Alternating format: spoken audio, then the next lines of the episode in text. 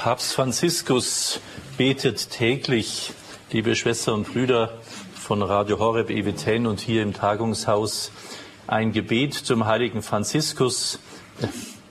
Der heilige Papst, der Papst, der heilige Vater betet täglich ein Gebet zum heiligen Josef und dieses Gebet spreche ich gerne mit Ihnen. Heiliger Josef, glorreicher Patriarch, der du das Unmögliche möglich machen kannst. Komm mir in meiner Not und Bedrängnis zu Hilfe. Gewähre in den ernsten und schwierigen Anliegen, die ich dir anvertraue, deinen Schutz, so dass alles ein glückliches Ende nimmt. Mein geliebter Vater, ich setze mein ganzes Vertrauen in dich. Niemand soll sagen können, er habe dich vergeblich angerufen. Und da du bei Jesus und Maria alles erwirken kannst, lass mich erfahren, dass deine Güte ebenso groß ist wie deine Macht. Amen. Dieses Gebet finden Sie in dem Schreiben, das der Heilige Vater zum Josef äh, letztes Jahr geschrieben hat. Und ähm, da hat er noch ein weiteres Gebet zum heiligen Josef äh, geschrieben. Ich äh, habe das in Anlehnung an den letzten Vortrag auserwählt. Bevor wir in die Schluss, in den Schlussspurt kommen, lese ich Ihnen noch einmal aus dem Epheserbrief, aus dem fünften Kapitel, Vers 21 folgend. Wir hatten ja jeden Tag eine Bibelbetrachtung so dass wir da noch einem, zum Schluss nochmal auch dieses Wort des heiligen Paulus hören, was eigentlich die Ehe auch meint. Da schreibt er, ich habe die alte Einheitsübersetzung, einer ordne sich dem anderen unter in der gemeinsamen Ehrfurcht vor Christus. Ihr Frauen ordnet euch euren Männer unter wie dem Herrn. Denn der Mann ist das Haupt der Frau, wie auch Christus das Haupt der Kirche ist. Er hat sie gerettet, denn sie ist sein Leib. Wie aber die Kirche sich Christus unterordnet, sollen sich die Frauen in allem den Männern unterordnen. Ihr Männer, liebt eure Frauen, wie Christus die Kirche geliebt und sich für sie hingegeben hat, um sie im Wasser und durch das Wort rein und heilig zu machen. So will er die Kirche herrlich vor sich erscheinen lassen, ohne Flecken, Falten oder andere Fehler.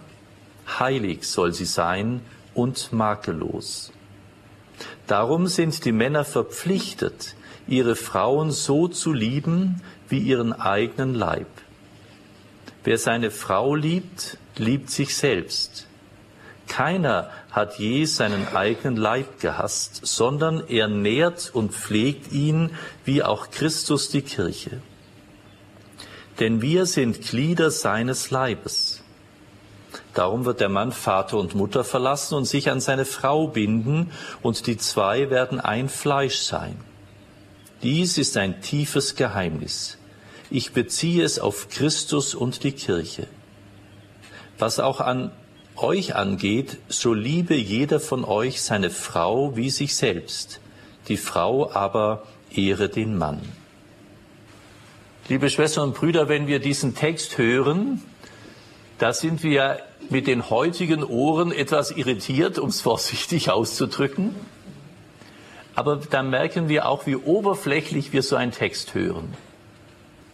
Der letzte Satz bestätigt diese amerikanische Studie, von der wir gestern oder vorgestern gesprochen haben, wo die Umfrage war, möchtest du lieber Respekt oder Liebe? Und da hatten ja 80 Prozent der Männer ungefähr gesagt, lieber Respekt und genauso viel Frauen gesagt, lieber Liebe. Ja? Deswegen ist der Mann verpflichtet, seine Frau zu lieben und der Schlusssatz heißt ja, die Frau aber ehre den Mann. Was wir gestern oder im letzten Vortrag bei, den, äh, bei der Betrachtung über das Eheversprechen schon betrachtet haben. Einander zu ehren und zu lieben Und wir sehen all diese Worte gleich sehr graduell. Das heißt, wir sehen, es muss der eine mehr machen und der andere weniger machen. Ja? Aber wenn es heißt, der Mann soll seine Frau lieben, wie Christus die Kirche geliebt hat, dann, liebe Schwestern und Brüder, heißt das das hier. Ja? Christus ist für seine Kirche, für seinen Leib gestorben. Das heißt, der Mann muss alles dran setzen, sein Leben hingeben, dass es seiner Frau gut geht. Das ist die Aufgabe des Mannes. Und wenn er das tut, dann wird es auch der Frau leicht fallen, ihn zu ehren. Und es wird ihr auch leicht fallen, und da sehen wir, dass die Ehe das Abbild des Bundes Gottes und des Menschen ist, dass es da auch diese, dieses Miteinander auf den Herrn hinschauen ist. Ja? Liebe Schwestern und Brüder, wenn wir es unter Gleichberechtigungsaspekten, jeder muss das Gleiche machen, betrachten, dann ist es natürlich ein schrecklicher Text, den heute viele Menschen nicht verstehen. Aber wenn wir den gemeinsamen Blick auf Christus richten, dann entdecken wir, dass es ein gegenseitiges Anspornen ist, so wie wir es auch schon in einem der Vorträge gesagt haben, dass wir einander befähigen, diesen Dienst zu tun. Ja? Das heißt nicht, der Mann ist jetzt der Macker, der anschafft und die Frau muss springen. Wenn Sie schauen, was Christus für seine Kirche getan hat und heute er uns aufruft in, der, in dem Evangelium, Barmherzigkeit will ich, nicht Opfer, dann bedeutet es eben, dass der Mann die unendliche, die unendliche Aufgabe hat, sich seiner eigenen Bruchstückhaftigkeit bewusst zu sein. Ja? Solange wir in einer Gesellschaft leben, wo wir entweder soft gespülte Männlichkeit, die eben nicht mehr Männlichkeit ist, äh, erwarten, oder Macho-Gehabe erwarten, wird Ehe nicht gelingen. Papst Franziskus hat in dem Schreiben über den heiligen äh, Josef etwas geschrieben, was ich mit Ihnen noch zum Schluss heute betrachten möchte. Er hat den heiligen Josef mit verschiedenen Überschriften benannt. Und da schreibt er zum Beispiel über den heiligen Josef Vater im Erbarmen. Papst Franziskus schreibt, der Böse lässt uns verächtlich auf unsere Schwachheit blicken, während der Heilige Geist sie voll Erbarmen ans Tageslicht bringt. Also immer dort, wo Menschen sich ihrer Schwachheit schämen und das verurteilen, lassen wir den Teufel fröhlich am Werk sein. Ja, das ist auch dieses Thema des Selbstmitleides. Ich tauge ja nichts, ich bin so arm, ich bin so schlecht, ich bin so klein, ich bin so was weiß ich. Das beschäft, da beschäftigen wir uns hauptsächlich um uns selber. Und hier schreibt der Papst, der Heilige Geist bringt voll Erbarmen diese Schwäche ans Tageslicht. Um jetzt nicht reinzutreten aber was bist denn du für ein Kerle? Sondern die Sanftmut ist der beste Weg, um mit, den Schwäch mit dem Schwachen in uns umzugehen. Wenn ich also immer gegen mich, gegen meine Schwäche ankämpfe, weil ich sie verurteile, werde ich dauerhaft hineingezogen in diesen Kampf. Die Sanftmut so schreibt er, hilft uns, auch manche Schwächen stehen zu lassen. Wenn Sie ein Holzbein haben, können Sie dadurch ein Leben lang leiden darunter, dass Sie nicht Marathon laufen können. Aber Sie können auch irgendwann das eingestehen und sagen, es ist so. Und ich versuche da heraus etwas anderes Gutes zu machen. Ja?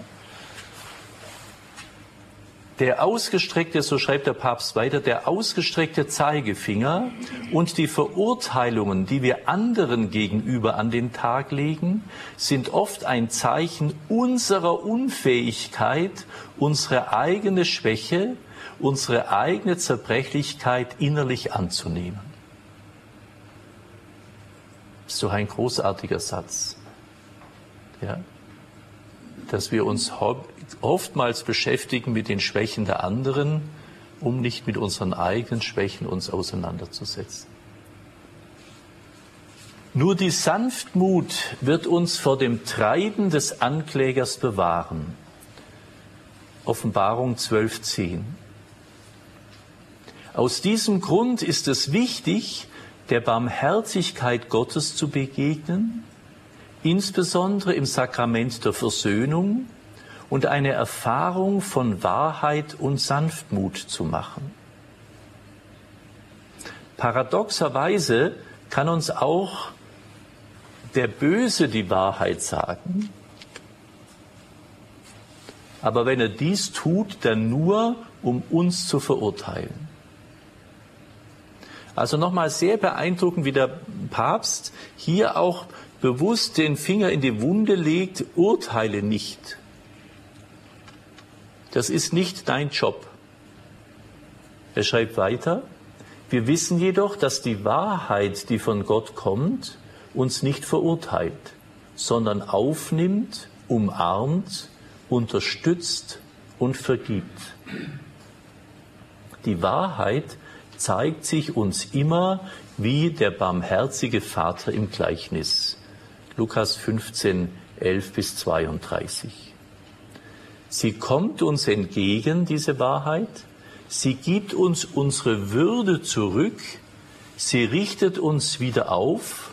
Sie veranstaltet ein Fest für uns, denn dieser mein Sohn war tot und lebt wieder, er war verloren und ist wiedergefunden worden. Liebe Schwestern und Brüder, auch wenn wir unsere Kinder oder unsere Enkel erziehen, dann zu, zu entdecken, will ich die perfekt machen oder will ich sie in diese Wahrhaftigkeit einführen, auch mich bewusst so einschätzen zu können, dass ich meine Stärken und meine Schwächen weiß, ohne zu sagen, ich bin da ganz groß und stark und toll oder ich bin so ein armer äh, äh, Wicht, äh, sondern dass uns die Wahrheit eben auch sagen lassen kann, ich kann gut singen. Ich bin sehr gut in Mathematik. Ich kann aber ganz schlecht mir Städtenamen merken und bin in Geografie vielleicht schlecht. Ja? Also je mehr wir in einer wahrhaftigen Weise uns betrachten, desto leichter können wir mit uns umgehen.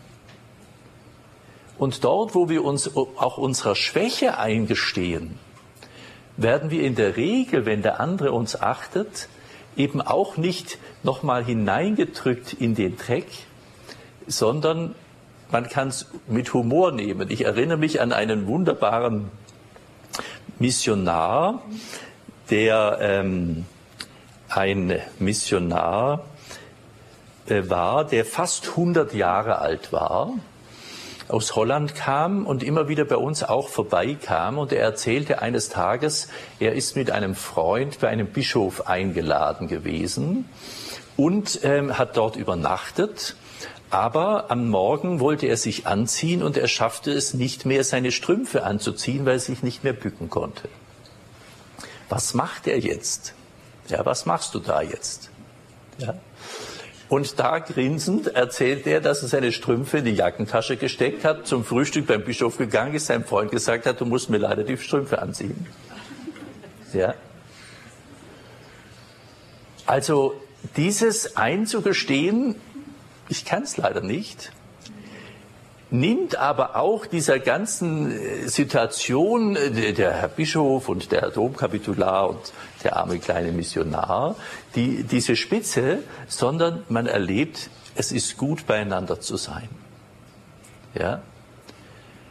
Also auch da, wo wir in der Wahrhaftigkeit sind, und darum sage ich, liebe Schwestern und Brüder, auch wenn die Diagnose oder sonst noch irgendwas noch so schlimm sein mag, dort, wo, sie, wo wir die Wahrheit erleben, dort ist immer Christus gegenwärtig. Er ist der Weg, die Wahrheit und das Leben. Dort, wo wir die noch so süßeste Lüge machen, um irgendjemand zu schützen, zu tätscheln und zu trätscheln oder sonst irgendwas, ist immer der Vater der Lüge dabei. Ja? Und das muss uns, glaube ich, bewusst werden. Wir müssen uns nicht verstellen, sondern wir dürfen immer mehr einüben, wahrhaftig zu sein, weil wir dort Christus hineinlassen in unser Leben, in unsere Begegnung, in unsere Arbeit, in unsere Beziehung. Und ich glaube, auch wenn wir jetzt nachher noch mal anschauen, was nehmen wir jetzt eigentlich mit, ja, da uns bewusst zu machen, der Pater hat tausend nette Sachen gesagt, das ist alles schön, aber ich kann es doch nicht, es hat eh keinen Wert. Ja, oder ich muss jetzt alles umsetzen und äh, das wird auch ganz furchtbar. Ich mache aber noch vollends fertig hier. Auch durch Josefs, so schreibt Papst Franziskus äh, weiter, ähm, auch durch Josefs Besorgnis hindurch verwirklicht sich der Wille Gottes, seine Geschichte, sein Plan. So lehrt uns Josef, dass der Glaube an Gott auch bedeutet, daran zu glauben, dass dieser selbst durch unsere Ängste, unsere Zerbrechlichkeit und unsere Schwäche wirken kann. Nicht, weil du großartig fromm oder sonst irgendwas bist, kann der Herr wirken, so wie wir es gestern auch im Trausegen gehört haben, in unserem Erbarmen einander ertragen und verzeihen wird die Treue Gottes gegenwärtig. So sagt der Papst hier, dass wir uns bewusst machen dürfen, dass durch unsere Ängste, unsere Zerbrechlichkeit und unsere Schwäche Gott wirken kann. Und er lehrt uns, dass wir uns inmitten der Stürme des Lebens nicht davor fürchten müssen, das Ruder unseres Bootes Gott zu überlassen. Manchmal wollen wir alles kontrollieren, aber er hat alles wesentlich umfassender im Blick. Wir wollen alles kontrollieren häufig, gut gemeint, ich muss ja den Laden laufen lassen, muss ja die beschäftigen, aber der Herr hat alles wesentlich umfassender im Blick. Also ich ermutige Sie auch, diesen Text, er ist entnommen aus Patris Corde, das apostolische Schreiben anlässlich des 150. Jahrestages der Erhebung des heiligen Josef zum Schutzpatron der ganzen Kirche. Das ist eine Empfehlung für alle Männer, das zu lesen. Ja, da können Sie auch einen Männergebetskreis draus machen. Ja. Nehmen Sie Ihren besten Freund, nehmen Sie den Text, trinken Sie ein Bier zusammen und lesen Sie abschnittsweise draus. Um auch da zu entdecken, ja, wir können uns auf den Weg machen, dass wir wirklich ganz Mann werden und dadurch auch helfen, ganz Frau zu werden, unseren Ehefrauen damit wir in dieser jeweiligen Unterschiedlichkeit uns gegenseitig stark machen können. Ja? In vielen Ehen erleben wir, dass wir uns, dass Menschen sich gegenseitig klein machen. Die Idee ist aber, dass wir uns gegenseitig groß machen. Ja. Nicht mein Mann ist der Schönste, der Beste, größte Verdienst der meisten und ist der Allerschönste. Das meine ich nicht mit stark machen und groß machen, sondern dass wir einander helfen, dass wir so werden können, wie Christus uns gedacht hat. Soweit einmal dieser Text aus dem Epheserbrief und die Novene mit dem Text Vater des Erbarmens. Also auch das Erbarmen Gottes bedeutet nicht, Kinderlein macht, was ihr wollt, ich werde es euch alles verzeihen, sondern es ist, und darum glaube ich auch, dass eine Beichtvorbereitung, wenn wir es kniend vor dem Kreuz knien und uns vom Herrn anschauen lassen, eine andere ist, als wenn ich nachdenke, was habe ich eigentlich alles falsch gemacht. Denn auch in der Beichte geht es nicht darum, alles, was wir falsch gemacht haben, zu, nur zu benennen, sondern dass wir vom Herrn uns beschenken lassen, dass er uns zeigen kann, wo er nicht bei uns landen kann, wo wir ihn verweigern, indem wir in der Lüge leben, in der Sünde leben, uns von ihm abgewandt haben. Soweit einmal diese Schlussbetrachtung ähm, für heute. Wenn wir zurückschauen, haben wir über die Gottesliebe gesprochen aus dem ersten Korintherbrief. Wir haben besprochen, dass wir alle zum, dass die Eheleute zum Dienst in der Kirche bestellt sind, dass wir als Laien Licht für die Welt und Salz der Erde sein dürfen. Wir haben dann auch Markus 4:38 besprochen, Jesus im Boot. Ja, wir nehmen Jesus in unser Boot hinein.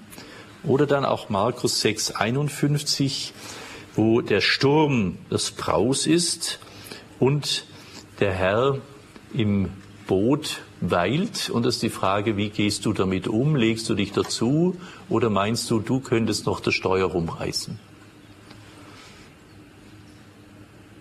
Dann haben wir sowohl 2 Korinther 12, 9 betrachtet, aber eben auch Römer 8, 15 und Galater 4, 6, wie wir mit zerbrochenen Beziehungen ähm, miteinander umgehen können.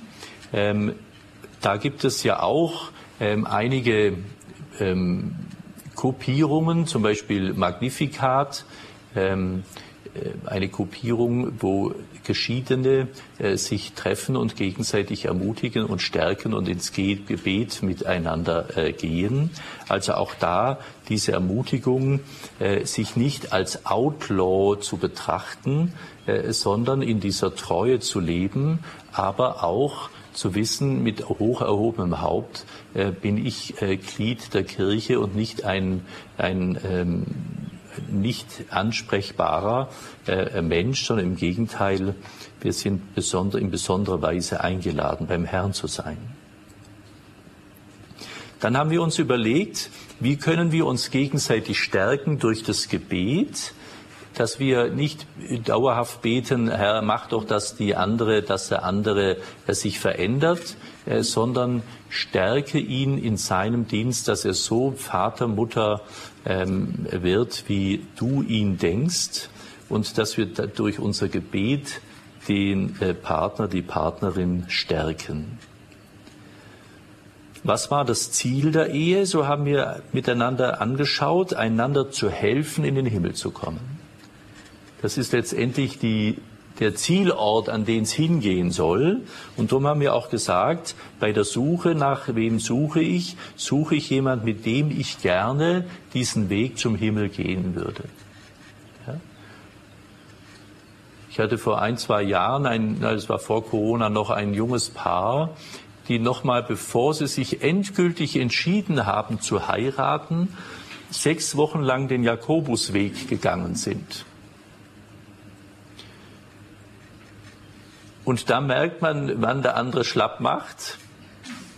Da merkt man, wie unangenehm ist, wie der andere stinkt. Da merkt man, wie das ist, wenn man Blasen hat und doch noch ein Stück gehen muss. Da merkt man, wenn man völlig kaputt ist, wie reagiert er auf andere. Ja?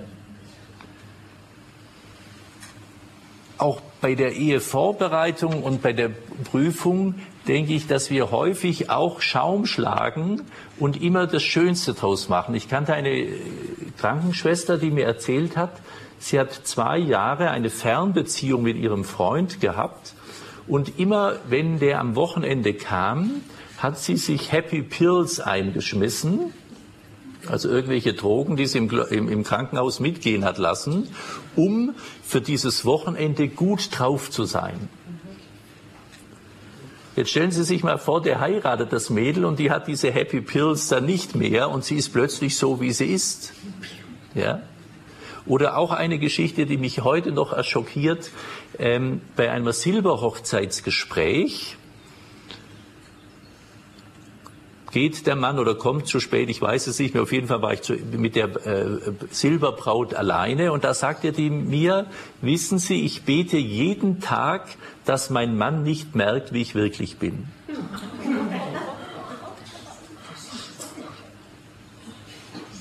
Welch schreckliches Selbstbild und welche Unverschämtheit, dass die Frau eine Rolle spielt, die sie erwartet, dass der Mann diese Rolle lieben soll und dadurch natürlich aber auch merkt, dass er nicht ihre Person liebt, sondern die vorgetäuschten Tatsachen. Ja. Ich finde, wir müssen natürlich auch in einer Ehe und einer Beziehung nicht einfach irgendwann mal die Achtung voneinander verlieren und dann äh, einfach unappetitlich, unanständig äh, rumhängen daheim. Ja? Das meine ich nicht. Aber wir müssen doch immerhin miteinander es schaffen können, äh, dass wir so miteinander sein können, wie wir wirklich äh, sind und einander helfen, auch so zu werden. Ja? Also auch Ehe als eigentlich heilende Gemeinschaft. Ich weiß, dass ich immer vom Ideal spreche und weiß, wie weit das Ideal von uns weg ist. Aber deswegen nicht vom Ideal zu sprechen, würde auch bedeuten, wir könnten auch die zehn Gebote streichen, weil ich kenne keinen Menschen außer Maria, der jemals in seinem Leben die zehn Gebote einhalten konnte. Vielleicht noch der reiche Jüngling, der sagen konnte, ich habe alle Gebote äh, gehalten. Und da sagt der Herr, ja, das stimmt das hat mich auch sehr beeindruckt, muss ich stehen, bei dem reichen Jüngling. Ja. Aber diese die Idee, das kann ja heute keiner mehr einhalten, darum müssen wir es anders machen. Im ganzen, in der ganzen ethischen Frage sind wir ja unter dieser Argumentation, es kann keiner mehr einhalten, darum muss er wegpassen. Meine Argumentation ist, dann müssen wir die zehn Gebote aber auch abschaffen, weil die hat noch gar niemand einhalten können. Ja? Also, und da sehen wir wieder, wir sind nicht aufgefordert, perfekt zu werden sondern wir sind aufgefordert, wahrhaftig zu werden. Weil wenn wir als kleine Christusse sind, der der Weg, die Wahrheit und das Leben ist, dann sind wir eben auf dem Weg auch. Und wir dürfen auch die Geduld miteinander haben und nicht irgendwann mal abstellen. Ja? Und darum ermutige ich gerade auch äh, ältere Ehepaare, wo so vieles eingeschliffen ist, diesen Unterschied zu machen, der einen Unterschied macht wie wir es auch in den Vorträgen äh, betrachtet haben. Mal was Neues, sich gegenseitig zu überraschen in der Hingabe zueinander. Der Papst hat hier auch mit dem Erbarmen noch einmal angesprochen, dass wir eingeladen sind, das Verzeihen zu üben, und dass da die wichtigste Erfahrung ist, selber verziehen zu bekommen, sprich eine regelmäßige Beichte. Die Beichte, haben wir gesagt, ist das Sakrament des Erwachsenwerdens, weil wir Verantwortung für unser Handeln und Tun übernehmen und da merken, dass wir mit den Konsequenzen oftmals nicht alleine zurechtkommen und deswegen wir diese Erfahrung brauchen, dass der Herr in seiner Liebe uns entgegenkommt. Funktioniert nur, wenn Sie eine wahrhaftige Beichtvorbereitung machen. Ja? Ich will es mal so sagen, wenn Sie Ketchup, Senf und Bratensoße acht Tage lang auf dem Teller eintrocknen lassen, und sie dann in eine mittelmäßige Spülmaschine stellen, werden sie sich nicht staunen, dass der Teller nicht schmutzig, äh, nicht schmutzig wieder rauskommt. Weiß nicht, die, Sie kennen sich da wahrscheinlich besser aus als ich, aber meine Erfahrung ist, dass das äh, Hardcore-Geschichten sind. Senf ist immer ganz schwierig. Das heißt, wenn ich nicht vorspüle, um in diesem Bild zu bleiben, wird es auch nicht sauber. Ja. Und wenn ich nur, wenn zu mir einer kommt und sagt, Herr Pater, noch geschwind der Beichte. Ja, das ist so wie, können Sie nur kurze Messhalter. Ja. Dann halte ich es für eine Missachtung des Herrn. Ich halte es für einen selber dass er sich selber missachtet, weil er sich selber nicht ernst nimmt. Und ich finde es auch eine Missachtung des ähm, äh, Priesters, weil der arme Kerl äh, muss dafür gerade stehen. Manche von Ihnen kennen vielleicht noch Bischof Andrew Francis, der in Pakistan äh, lebte und im Beichtstuhl saß und jemand auf ihn schoss. Ja, und ähm, und da denke ich mir immer, wenn jetzt zu mir einer kommt, sich schlecht vorbereitet hat, sich selber nicht ernst nimmt und wirklich eine blöde Pflichtabwischerei da macht, und danach kommt einer, hält mir die Pistole unter die Nase und sagt, was hat er gesagt? Und ich muss deswegen sterben, weil der schlecht vorbereitet war. Ähm, das fände ich auch unfreundlich. Also denken Sie an Ihren Beichtvater, dass der mit seinem Schweigegelübde dafür verantwortlich ist, dass da nichts rauskommt. Ja. Äh, der muss also das sehr ernst nehmen, diese Geschichte. Nehmen Sie es auch. Es haben nicht alle die Gnade wie der Pater Pio. Der scheint es doch immer wieder Leute auch aus dem Beichtstuhl geschmissen hat. Ich bete manchmal um diese Gnade, aber ja. Nein, das ist mir wirklich so ernst, weil es geht darum, ob du dich selber ernst nimmst und ob du den Herrn ernst nimmst. Das Ähnliche ist auch mit der Frage, wann entscheidest du dich und wie bereitest du dich auf die heilige Kommunion vor? Ja? Wenn der Kommunionvorgang in der gleichen äh, Routine abläuft wie Gotteslob nehmen, Weihwasser nehmen, Kniebeuge machen, Kissen holen, äh, ähm, Sonntagsblatt holen, äh, Kommunion holen, wieder Buch abgeben, Weihwasser nehmen, Kniebeuge machen, rausgehen, dann ist das nicht ernst nehmen des Herrn, der für dich gestorben ist. Und dann ist es auch nicht ernst nehmen von einem selber dass wir in der Routine oftmals weit hinter dem all dem her sind, was in der Messe geschieht, ist gar keine Frage. Ähm, Sie dürfen nicht denken, was ich alles während der Messe an schrecklichen Gedanken habe. Ähm, also da können Sie völlig äh, ruhig sein, wenn Sie falsche Gedanken haben während der Messe das ist ja schön, dass wir es dann immer, wenn wir es entdecken, wirklich auf den Altar legen können und sagen können, Herr, du kennst es, nimm's, ja.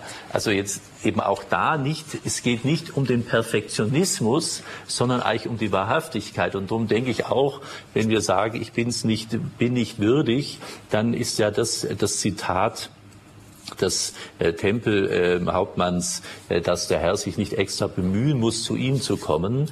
Äh, und so denke ich mir eben auch, wenn wir in unserer Armseligkeit dahin kommen und sagen, Herr, du weißt es, ich habe jetzt überhaupt nicht an dich gedacht, ich war völlig woanders, ich bringe dir alles, aber ich brauche dich trotzdem, dann dürfen wir natürlich den Herrn auch empfangen, weil wir ja gerade deswegen kommt er ja. Er braucht, wir brauchen ihn ja da, wenn ich da hingehe und sage, ich habe das Leben im Griff, also Jesus, jetzt kommst du auch noch, ähm, dann ähm, wird es vielleicht doch nicht so was werden.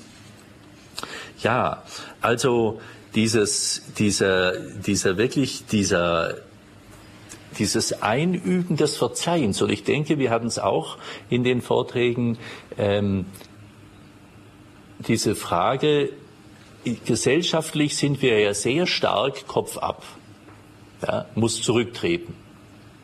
Aber wenn jemand zurücktritt, das ist ja die bequemste Variante, die man machen kann weil der muss überhaupt nichts mehr machen, der kann sich gemütlich zurücklehnen und von seiner Rente leben. Wenn man aber sagt, jetzt mach mal den Mist, den du ge äh, gemacht hast, wieder gut, ja, und wenn das nicht klappt, dann ersetzen wir dich für jemanden, der es wirklich kann. Das ist gar keine Frage, ja. Aber einfach zu sagen, Kopf ab, ja, ähm, weg muss er, ja, löst ein Problem gar nie. Es gibt in der Kommunikationswissenschaft einen interessanten Versuch. Sie kennen ja Pfarrgemeinderäte, Vorstände oder sonstige Gremien. Und in den meisten Gremien sitzt ja einer drin, der lästig ist. Also entweder redet er immer viel oder quatscht immer dazwischen oder irgendwie ist einer immer eigentlich immer mühsam. Und häufig macht sich das Gremium zum Hobby, den eigentlich loszuwerden. Und wenn der dann aus Frust oder aus welchen Gründen auch immer dann doch irgendwann mal geht, stellt man in der Kommunikationswissenschaft fest, diese Rolle übernimmt ein anderer automatisch. Ja? Also es lohnt sich in gar keinster Weise, die Energie aufzuwenden, den loszukriegen, sondern eher diese Störungen hineinzunehmen und zu fragen, was will uns der Herr dadurch sagen. Ja? Also auch im Hinblick auf das Miteinander in der Familie. Und dann haben wir noch einmal uns deutlich auch gemacht, was es heißt, Vater und Mutter zu verlassen, um eine neue Familie zu gründen, um sich selber zu werden und nicht einfach im Gegenüber der Eltern, so wie die Eltern mache ich es bestimmt nicht, sagen wir als 15-Jährige oder 18-Jährige. Ja? Wenn wir dann 40 sind und plötzlich hören, das sage ich genau das Gleiche, was meine Mutter immer gesagt hat zu meinem Kind, das habe ich mir doch vorgenommen, das sage ich gar nie. Ja? Dann merken wir, upsala, ich bin immer noch in der Schiene drin, ja, weil wir es gewohnt sind. Ja? Oder es gibt Leute, die machen gerade genauso, wie die Mama das gemacht hat, so muss es sein. Oder so wie es bei der Mama schmeckt, so muss es bei dir auch schmecken. Du kannst nicht kochen, weil es schmeckt nicht so wie bei meiner Mama auch sehr plakatives Beispiel, aber auch da zu entdecken, wann fangen wir an, miteinander uns auf den Weg machen, eigenständig zu werden und nicht in dieser Abhängigkeit, in diesen Festlegungen uns zu verharren. Und als letztes glaube ich nach wie vor, ist die Pyramide der Hierarchie in unserer Familie, dass Gott an oberster Stelle steht, dass dann in der zweiten Etage ähm, jeder von den Eheleuten steht, Mann und Frau, die mit eine persönliche, private Beziehung zum Herrn pflegen müssen, als auch eine gemeinsame. Und da danach erst in der dritten Etage die Kinder kommen in der vierten Etage dann erst die Eltern und in der fünften Etage erst alles andere. Dann steht es wirklich, diese, dieses Miteinander auf festem Boden. Das heißt nicht, dass das nach zeitlichem Maß ähm, gedacht ist, ja, äh, sondern dass es einfach in unseren, in unserem Ziel, in unserer Vision, in unseren Gedanken, wie Sie es auch benennen möchten, dass die Reihenfolge sein muss und dass nicht jemand auf einem falschen Platz steht, weil dann kommt die ganze Geschichte in Schieflage. Gut, das nur als kleiner Rückblick von den vergangenen Vorträgen, die wir miteinander hatten. Ich ähm, danke Ihnen für Ihre Geduld. Ermutige Sie, wenn Sie wieder mal Schweigeexerzitien machen, auch zu schweigen. Denn ähm, da sind dann die Sachen fruchtbarer. Ja? Denn, wie gesagt, wer es mit sich selber nicht aushalten kann, kann sich auch schwer jemand anders zumuten. Und wir hatten ja die eucharistische Anbetung, wo Sie eingeladen waren zu üben, dem Herrn alles zu sagen. Viele von Ihnen kennen noch Tomislav Ivancic, den äh, kroatischen Theologen, und der fragte immer die Leute, hast du Jesus schon mal einen Witz erzählt? Und manche sind dann auch empört, so wie das, man kann doch Jesus keinen Witz erzählen, das geht ja doch gar nicht. Und ähm, der sagte dann, Freunde erzählen sich Witze. Und wenn du noch gar nie auf die Idee gekommen bist, Jesus eine lustige Geschichte zu erzählen, dann lebst du auch keine Freundschaft mit ihm. Und das heißt auch, wenn wir unser Gebetsleben betrachten, Stellen Sie sich vor, Sie sind jetzt die Oma oder der Papa oder der Opa oder die Mama und Ihre Kinder reißen die Türe auf, stellen sich vor sich hin, ziehen ein Büchlein raus, lesen sechs Gedichte vor und sagen dann, ich bräuchte mehr Taschengeld. Und gehen dann wieder. welches Gefühl würde Sie da beschleichen, welches Interesse dieses Kind an Ihnen hat? Bitte? Finanziell. Ja. Das heißt, ich komme nicht zur Oma oder zum Opa, weil er mir wichtig wäre und ich ihm etwas erzählen möchte, außer dass mir dieses Gedicht jetzt besonders kostbar ist und ich sage, stell dir mal vor, was ich für ein tolles Gedicht extra für dich auswendig gelernt habe. Aber die Frage ist in der Tat, wie spreche ich mit dem Herrn? Und ich bin überzeugt davon, dass diese zweite Etage, meine Beziehung als Eheleute miteinander und mit Gott, der Ort ist, wo wir sowohl einüben, mit Gott zu reden, als auch mit unserem Ehepartner zu reden. Und wenn ich schon mit meinem Ehepartner nicht rede, dann übe ich sicherlich auch nicht wirklich das Reden mit Gott ein und umgekehrt. Das heißt, diese Dreierkombination äh, Mann, Frau, Gott ist ein Lernfeld das der Kommunikation miteinander zu reden. Ja? Und wenn man sich nur zu Gott flüchtet und mit seinem Mann oder seiner Frau nicht mehr spricht, dann ist es genauso unsinnig wie umgekehrt, wenn man nur noch mit mir zwei sind die Schönsten und mit Gott braucht man nicht. Ja. Also auch da diese, dieses Einüben, zu sprechen, Kommunikation zu haben, und da ist eben auch die Richtung nach oben erst die wichtige, dass wir miteinander und mit Gott reden und dann auch erst mit den Kindern. Und so haben wir gesagt, nicht, dass der eine mit der Tochter und der andere mit dem Sohn verheiratet ist, sondern dass wir zwei als Eheleute miteinander verheiratet sind und dann wir als starke Eltern den Kindern als Eltern gegenübertreten. Soweit einmal diese Schlussbetrachtung der Vorträge und der biblischen Stellen, die wir ähm, betrachtet haben. Es ist so, dass natürlich es jetzt keine theologischen Vorträge waren, wo man jetzt theologische Konzepte hat ähm, äh, intellektuell bedenken äh, können, sondern es sind natürlich immer nur Anrisse, um selber weiterzudenken. Darum sind ja Exerzitien, wenn man sie ernst nimmt, auch so anstrengend, wenn man da ständig arbeiten muss. Und jetzt könnte natürlich so sein, dass man sagt, oh Mensch, das sind jetzt eine Menge Sachen. Was mache ich jetzt eigentlich? wenn ich heute Abend heimkomme, die Waschmaschine anschmeißen muss, äh, meinen Garten äh, umgraben muss, ähm, äh, erstmal gucken muss, wie es meinen Eltern geht, weil die auch nicht schlecht äh, versorgt, also und so weiter, ja.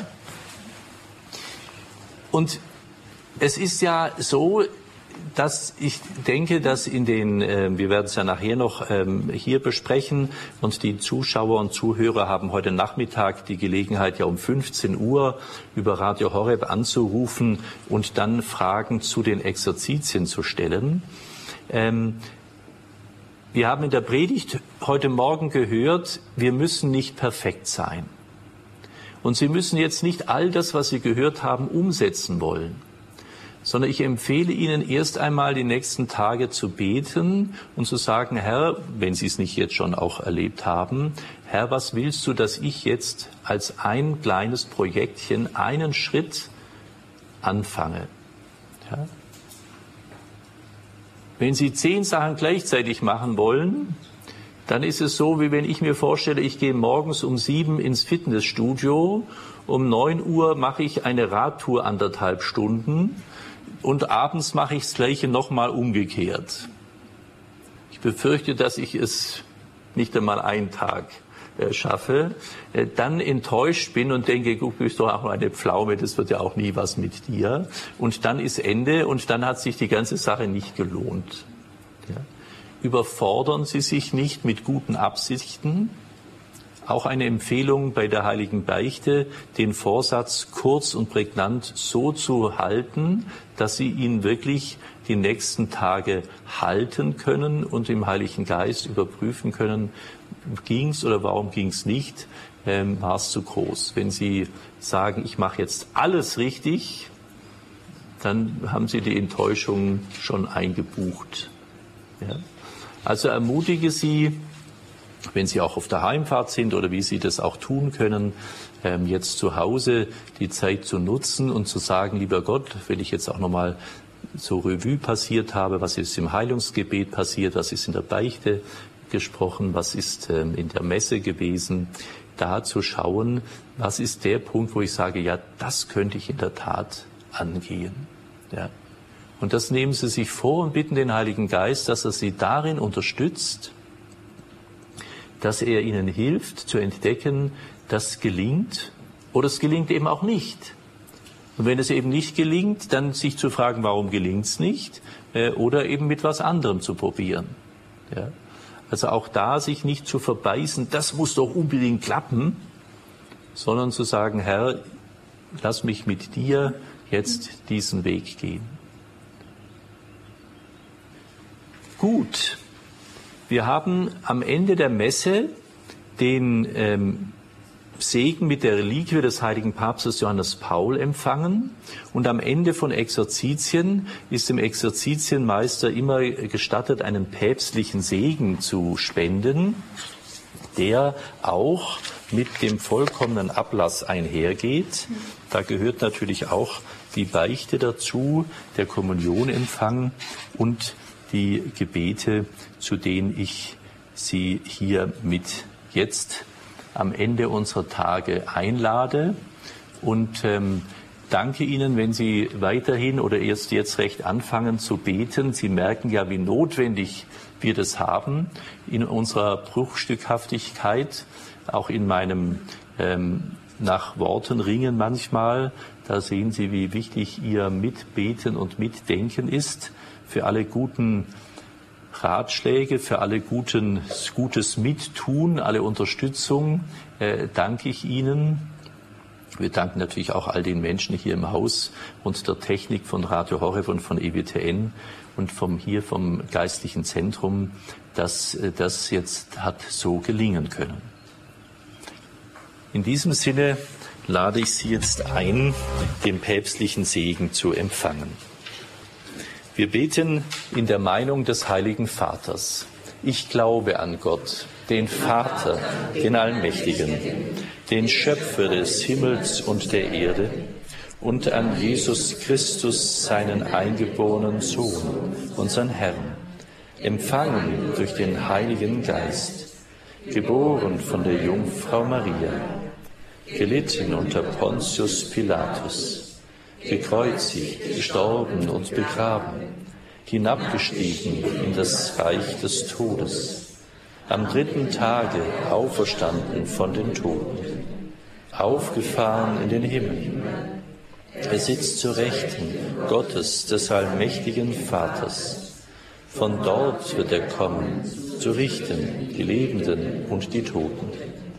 Ich glaube an den Heiligen Geist, die heilige katholische Kirche, Gemeinschaft der Heiligen, Vergebung der Sünden, die Auferstehung der Toten und das ewige Leben. Amen. Vater unser im Himmel, geheiligt werde dein Name, dein Reich komme, dein Wille geschehe, wie im Himmel, so auf Erden. Unser tägliches Brot gib uns heute und vergib uns unsere Schuld, wie auch wir vergeben unseren Schuldigern. Und führe uns nicht in Versuchung, sondern erlöse uns von dem Bösen. Gegrüßet seist du, Maria, voll der Gnade, der Herr ist mit dir. Du bist gebenedeit unter den Frauen und gebenedeit ist die Frucht deines Leibes, Jesus. Heilige Maria, Mutter Gottes, bitte für uns Sünder, jetzt und in der Stunde unseres Todes. Amen. Ehre sei dem Vater und dem Sohn und dem Heiligen Geist. Wie im Anfang, so auch jetzt und alle Zeit und in Ewigkeit. Der Herr sei mit euch. Lasset uns beten. Allmächtiger, ewiger Gott, hilf uns und erhöre das Volk, das dich um dein Erbarmen und um deinen Segen bittet. Strecke deine Hand aus, schenke uns die Fülle deines Segens und führe uns zum ewigen Leben, der du lebst und herrschst in alle Ewigkeit. Amen. Es segne euch der allmächtige Gott, der Vater und der Sohn und der Heilige Geist. Amen. Gelobt sei Jesus Christus. In Ewigkeit.